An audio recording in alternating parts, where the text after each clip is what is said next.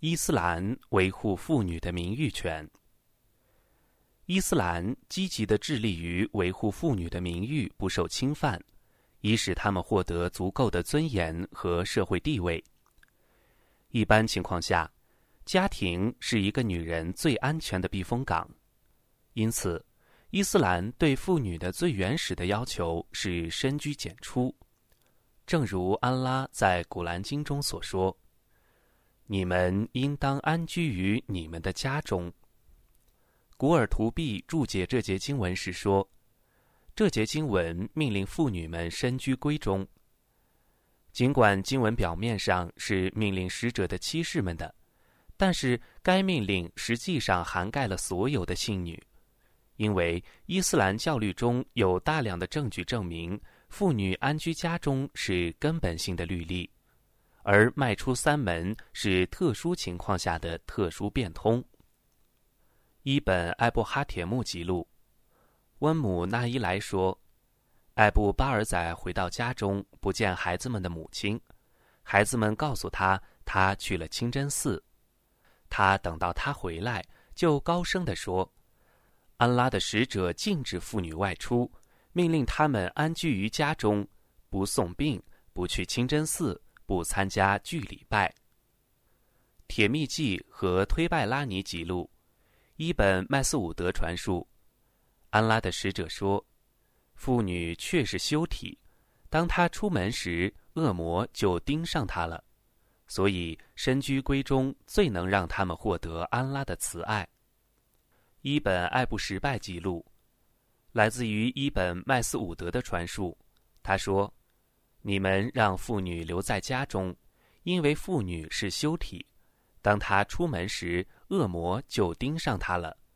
恶魔会对她说：“你每经过一个人，他定会为你着迷。”来自一本艾布什拜记录，欧迈尔说：“你们尽量少给你们的妇女买衣服，因为当他们的衣服越多，装饰品越好看时。”他就越想抛头露面。安居家中是妇女的本分，但是有必要时也可以出门，但是需注意若干礼节。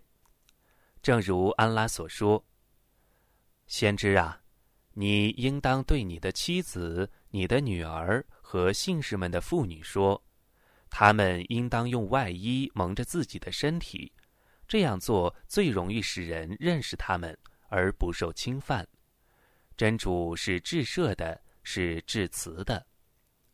伊本阿屯耶注解这段经文时说：“当时的阿拉伯妇女对戴面纱的含义很模糊，她们像女仆一样显露她们的面容。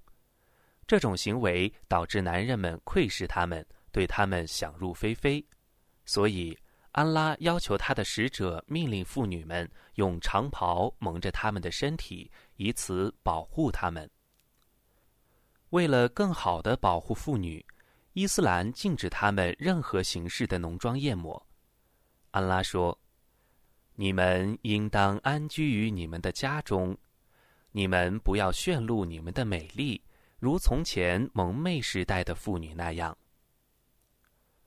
Sheikh 伊本巴兹说：“禁止他们显露美丽，即禁止他们显露身上的装饰品以及头、脸、脖子、胸膛、胳膊、小腿等身体部位，因为显露这些美丽的部位，无疑会吸引男性的目光，从而会引起罪恶和非分之想，甚至淫乱的念头。尽管众姓氏之母信仰坚定。”且都是安分守己的表率，但是安拉依然在这段经文中如此的警告他们。如此看来，其他的妇女更应该以此警示自己，提高警惕，远离有可能诱发是非的一切因素。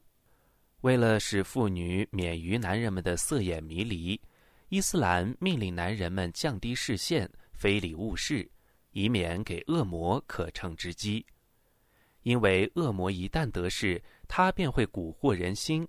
那女子的形象顷刻间在对方眼中如花似玉，继而令他想入非非，进而以身试法陷入犯罪。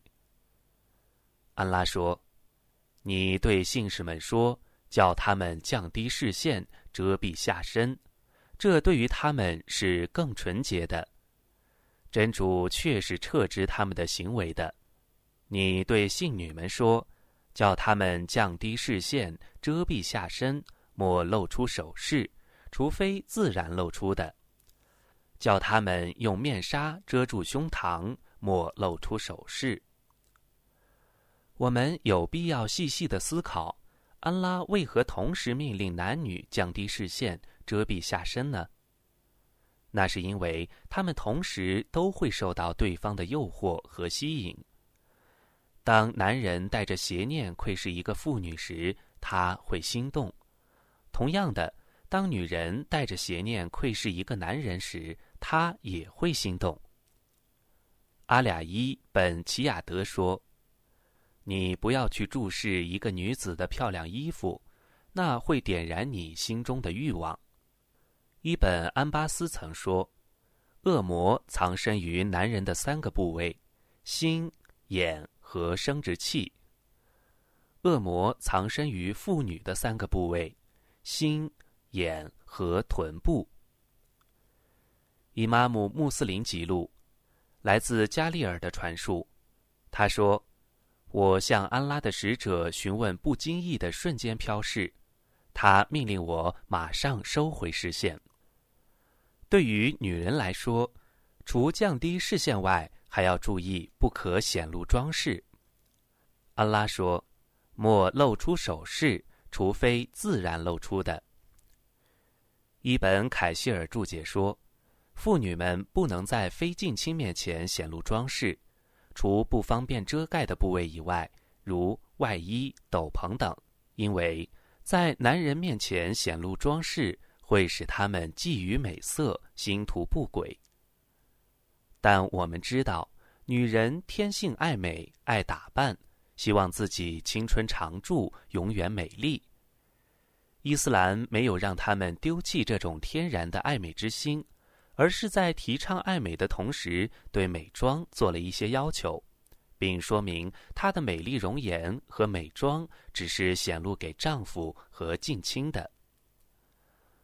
清高的安拉说：“你对信女们说，叫他们降低视线，遮蔽下身，莫露出首饰，除非自然露出的；叫他们用面纱遮住胸膛，莫露出首饰。”除非对他们的丈夫，或他们的父亲，或他们的丈夫的父亲，或他们的儿子，或他们的丈夫的儿子，或他们的兄弟，或他们弟兄的儿子，或他们姐妹的儿子，或他们的女仆，或他们的奴婢，或无性欲的男仆，或不懂妇女之事的儿童，叫他们不要用力踏足。使人得知他们所隐藏的首饰。信士们呢，你们应全体向真主悔罪，以便你们成功。为了保护妇女的名誉，维护他们的尊严，伊斯兰没有只满足于上述的规定。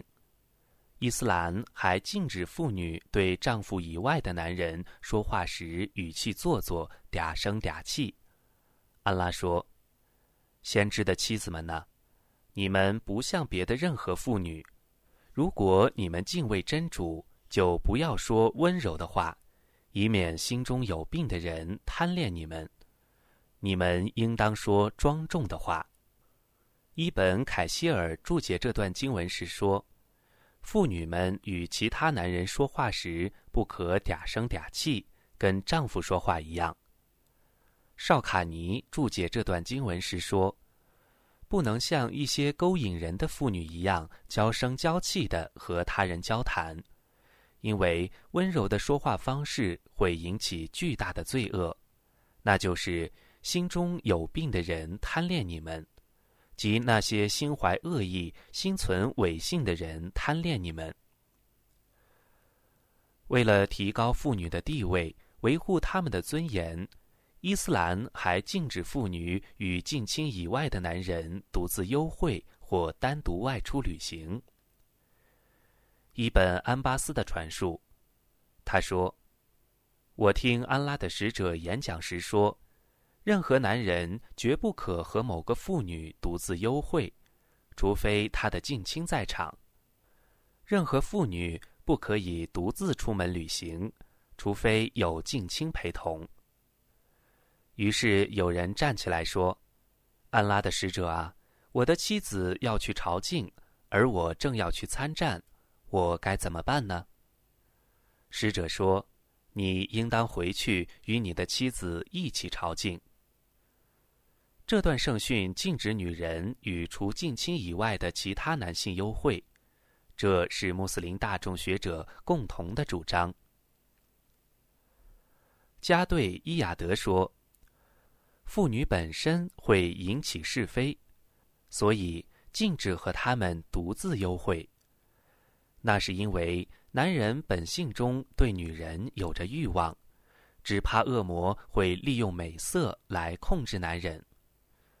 妇女就好比放在盘子里的一块肉，人人望而垂涎欲滴，只有安分守己的妇女才会保全自己。妇女是需要看护的修体，需要有醋意的丈夫和亲人加以呵护。伟大的安拉在丈夫和近亲的内心中根植了对自家女人的这种醋意，旨在保护他们免遭旅途中可能发生的种种不测。为了加强人们对妇女地位的认识。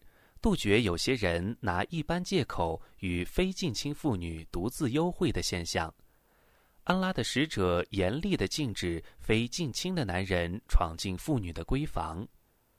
他说：“你们绝不可盲目的闯进妇女的闺房。”一位俯视问道：“安拉的使者啊，如果是那个女人的哈木及丈夫的兄弟呢？”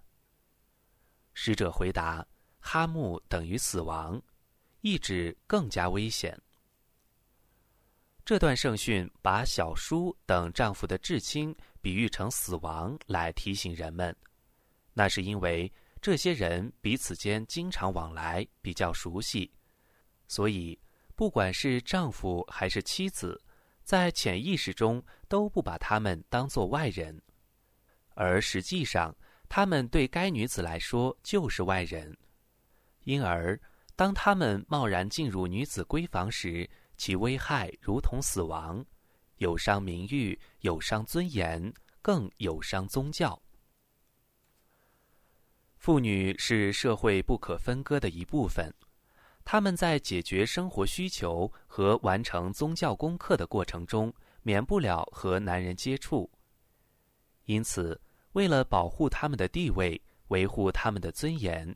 伊斯兰规定了一些礼节，要求他们务必遵守。比如，在解决生活的一段需求时，要尽量的避免与男人混杂；甚至在完成一些宗教功课的时候，也要尽量避免与男人们混杂，尽量和他们分开。圣训指出，在完成功课的过程中，他们与男人离得越远。得到的回赐就越多。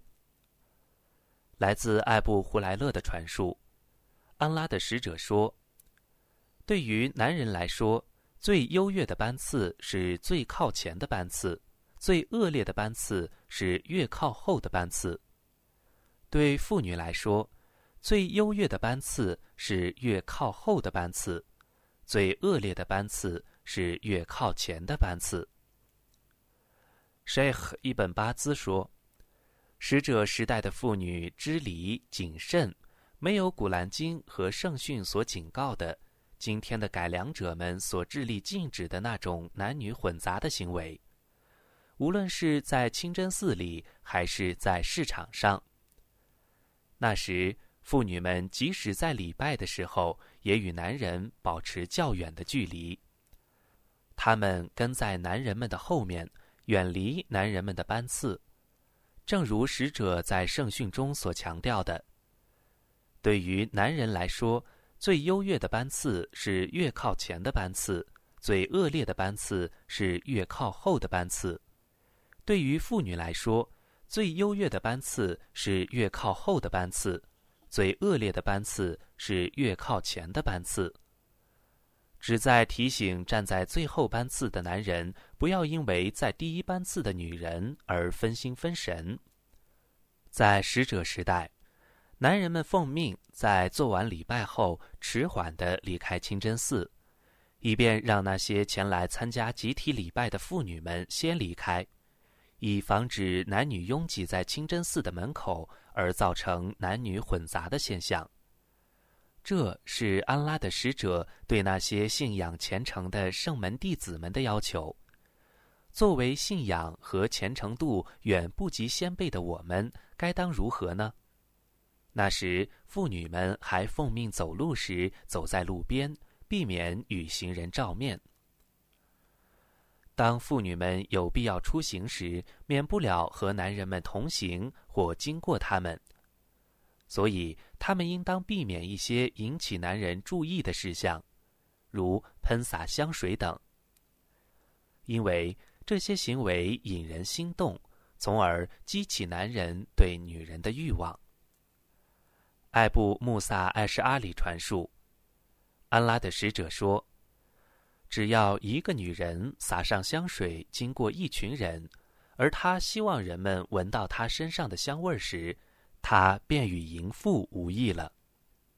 Sheikh 穆巴拉克福勒注解这段圣训时说：“因为她以从她身上散发出的香味吸引并刺激男性，使得男性不得不用色眼打量她。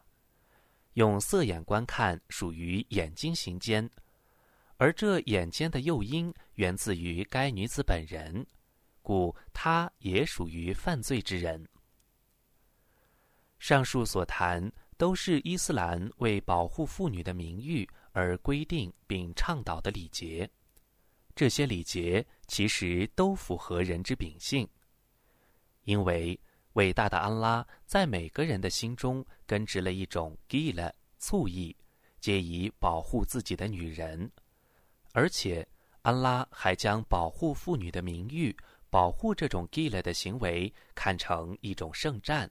可以为之牺牲生命。他还许诺，在复生日将以烈士的身份复活为名誉而战的人，并赏以烈士的待遇。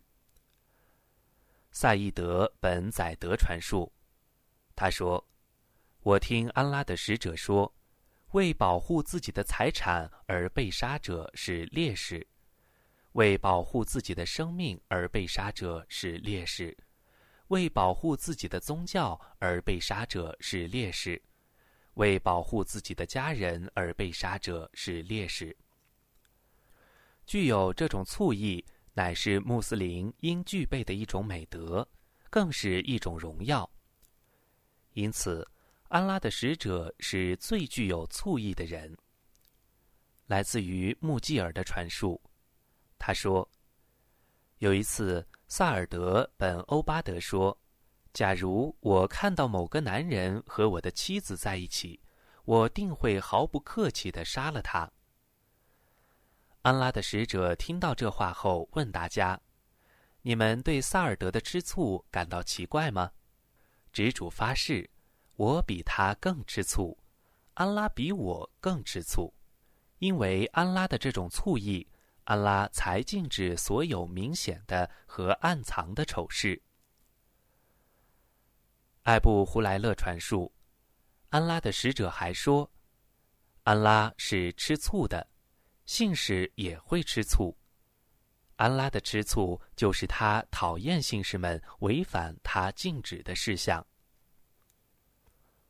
保护妇女的名誉。保护自己的家人是有信仰的人必备的品质。安拉把它植根在人们的心底，以使社会的细胞、每个人、每个家庭都能和谐的生活，使人们之间的关系更加紧密、更加团结。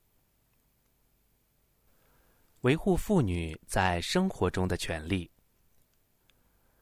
伊斯兰为了突出妇女的社会地位。赋予了他们各种权利，要求每个人尊重他们的权利，并致力于保护他们的权利，把保障妇女的各种权利视为穆斯林男子义不容辞的责任，而把疏忽和怠慢这些权利的行为视为犯罪，在今世有惩罚，在后世还要接受安拉的清算以及更加严厉的惩罚。其中最具代表性的。就是安拉为每一个做妻子的规定的诸多权利，无论是在婚前还是婚后，规定这些权利的初衷在于让夫妻俩共同营造良好的夫妻生活，让他俩公平公正的生活在一起。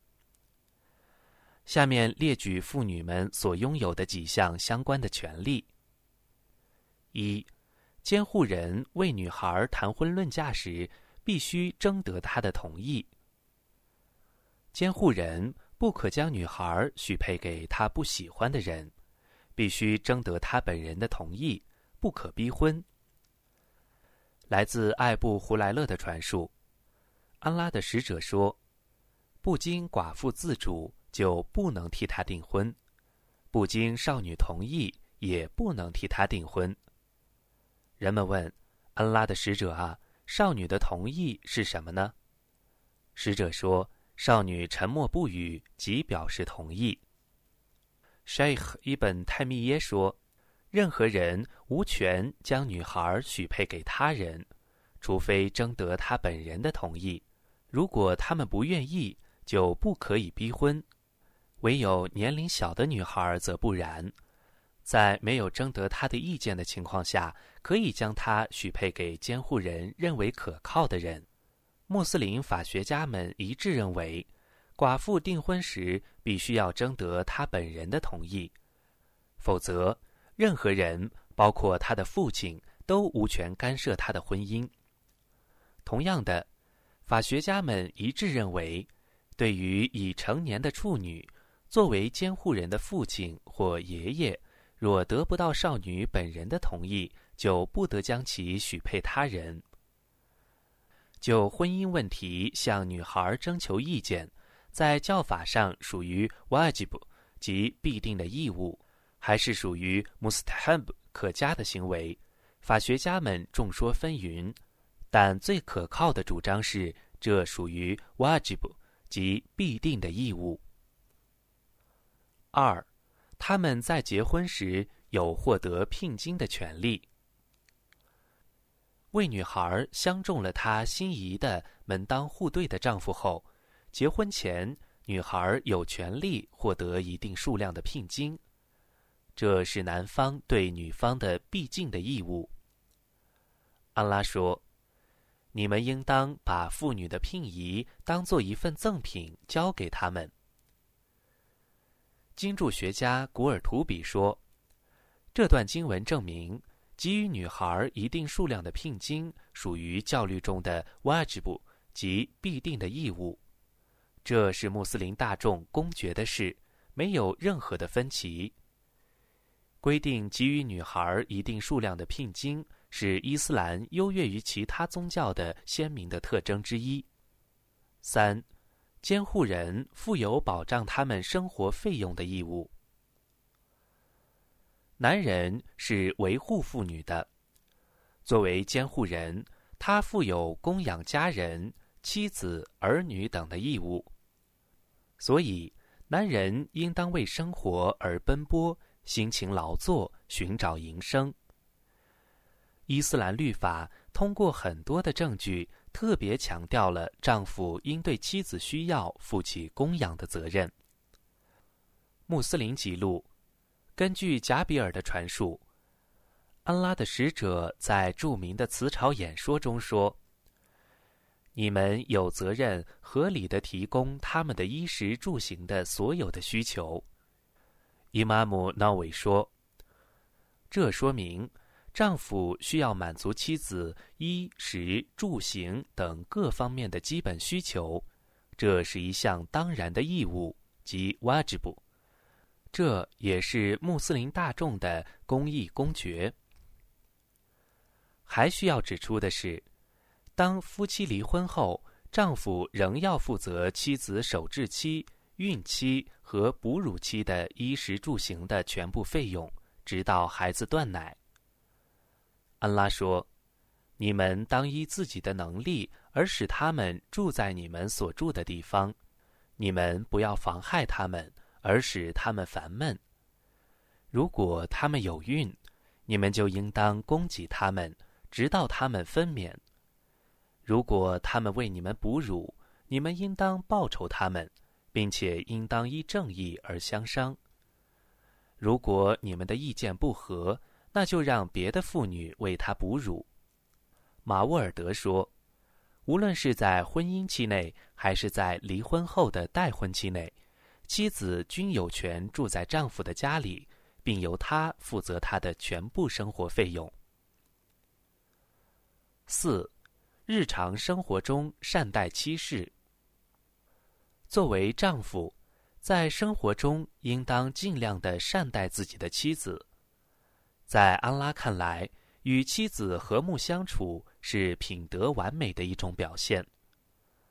安拉说：“你们应当善待他们。”伊本·凯希尔注解这段经文时说：“你们尽量对他们言语和善，举止温和。”你们希望他们如何对待你们，你们也应当如此的对待他们。安拉说：“你们应享合理的权利，也应尽合理的义务。”安拉的使者也说：“你们中最优秀的人，当属最善待家人者。我是你们当中最善待家人者。”安拉的使者经常和颜悦色，面带微笑。常和自己的妻室嬉戏、开玩笑，柔和的对待他们，尽量给他们提供宽裕的生活给养。他有时还和圣妻阿伊莎比赛跑步，以此向她示爱。阿伊莎曾说：“以前我和安拉的使者比赛时，我总是获胜，那是在我发胖之前。自从我发胖后和他比赛。”我就没赢过。使者还开玩笑说：“此一时，彼一时啊！”每天晚上，安拉的使者都召集众妻室到他准备过夜的那个家里共进晚饭。晚饭后，其他妻室各自回家去。睡觉时，他和妻子同睡一条毛毡，肩上盖上大衣，穿着裤子睡觉。他每当理完宵礼后，就进入自己的房间，睡觉前和家人说一会儿话，如此亲近家人。他真是我们的优良模范，正如安拉所说：“希望真主和末日，并且多多纪念真主者，你们有使者可以做你们的优良的模范。”这一切无不证明安拉的使者对妇女的权利和地位的重视。五，公平的对待每个妻子。如果一个男子有一个以上的妻子，那么安拉命令他务必公平的对待他们。安拉的使者在圣训中也严厉的警告有多位妻室而不公平对待他们的人。艾布达伍德、铁密记和伊本马哲记录，来自于艾布胡莱勒的传述。安拉的使者说：“谁有两位妻子，而他偏爱其中的一位，那么在末日他被带来时，他的身体的一侧是偏斜的。”六，教导妻室和所有的家人，为他们防备和远离火狱的刑罚。男人作为家庭的监护人。有责任保护妻子儿女以及所有家人的信仰，有责任引导他们正确的行事，防止他们误入歧途，从而遭受后世的刑罚。安拉说：“信道的人们呐，你们当为自身和家属而预防那以人和石头为燃料的火刑。”主持火刑的是许多残忍而严厉的天神，他们不违抗真主的命令，他们执行自己所奉的训令。经文的意思是督促并帮助他们顺从安拉的命令，阻止他们违抗安拉的命令，触犯安拉的禁令，以防备他们坠入火狱。因此，当看到他们准备犯罪或正在犯罪时，要及时的警告他们，制止他们，使他们迷途知返，回归正道。维护妇女去世后的权利。伊斯兰不但教导穆斯林要尊重和维护妇女生前的所有权利，而且还要尊重和维护他们去世后的所有权利。来自于布哈里和穆斯林当中的记录，圣妻阿伊莎传述，他说。我对圣人的发妻还蒂着吃醋，胜过对其他圣妻吃醋，尽管我从未见过他。安拉的使者经常提到他，有时宰生，他把肉分成多份，然后分一些送去给海蒂着过去的朋友们。我曾向他唠叨说，好像这个世界上除了海蒂着，再没有别的女人了。他听到后就说：“他曾经如此如此，他还为我生儿育女。”伊玛目纳维说：“这段圣训证明，无论妻子在世还是去世了，丈夫都要信守给他许的诺言，应该维护夫妻的感情，捍卫妻子的尊严，尊重并接续他的家人和朋友。”伊斯兰还要求子女继续履行母亲归真后对母亲应尽的一些义务。伊玛姆艾哈默德等记录，来自于艾布沃塞德的传述。他说：“有一次，我们和安拉的使者在一起，有人问他：‘安拉的使者啊，父母归真后，还有孝敬他俩的工作需要我去完成吗？’”安拉的使者回答说：“是的，你还要履行四样义务：为他俩做祈祷，祈求安拉饶恕他俩；完成他俩的许愿，善待他俩的朋友，接续他俩的骨肉，因为他俩的骨肉就是你的骨肉。所有这一切都证明，伊斯兰给所有的人赋予了他们应有的权利。”无论是男人还是女人，无论他们活在今世还是已经去世，试问，有哪一种宗教像伊斯兰教这样尊重每个人的权利，甚至是他们去世后的权利呢？伊斯兰剥夺了妇女的合法权益吗？上述提到的关于妇女的部分权利和义务，已经明确的告诉我们。妇女的权利是受到伊斯兰法律保护的，伊斯兰赋予他们的地位是极其高尚的。但是，尽管伊斯兰的法律是尽善尽美的，穆斯林的行为却不一定尽善尽美。在穆斯林社区，仍然有人违背伊斯兰的法律，无视甚至践踏妇女的权利，这已是不争的事实。但是，我们应当以公正、客观的态度去对待这些人的过激行为，不应该将人们的错误归咎于伊斯兰，因为伊斯兰不折不扣地赋予了每个人应有的权利，没有压迫任何人，无论男女。之所以会有这些违背伊斯兰精神的行为存在，是因为这些信仰伊斯兰的人远离了伊斯兰的教诲。我们不妨举两个例子，借以说明人们因无知而侵犯妇女权利的现象现实存在，以及正确对待这种不正确行为的方法。